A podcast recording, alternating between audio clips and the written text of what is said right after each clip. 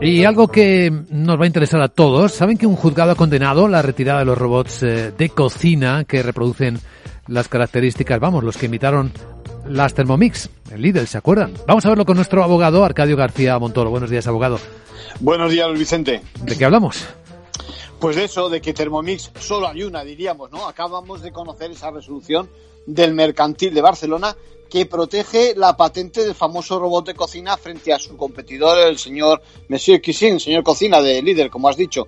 Bueno, es la primera parte de una pugna industrial, comercial, por un producto, por un electrodoméstico que se hizo con un espacio en nuestras casas, una marca muy reconocible en el mercado, tanto que es casi un genérico y sobre todo con unas prestaciones muy características que le permitieron obtener esa patente que ahora obliga a retirar del mercado español los modelos del rival. Porque en su momento, claro, esta máquina fue una auténtica novedad única. Sí, como se protegió, pues bueno, pues generó una exclusiva. Por eso la calificación en lenguaje llano de copia y de invasión que sufrieron los propietarios de la Thermomix.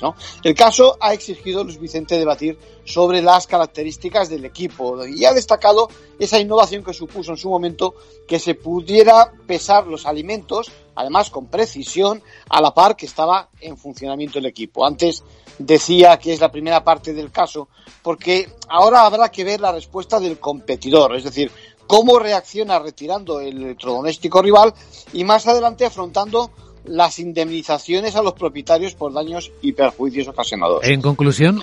Bueno, pues nos quedamos pendientes de cuánto suma esa indemnización, que en palabra de los propietarios de la Thermomix debería ascender, ojo, al 10% de las ventas del robot copiado. Mm, que no es poco. Gracias, abogado.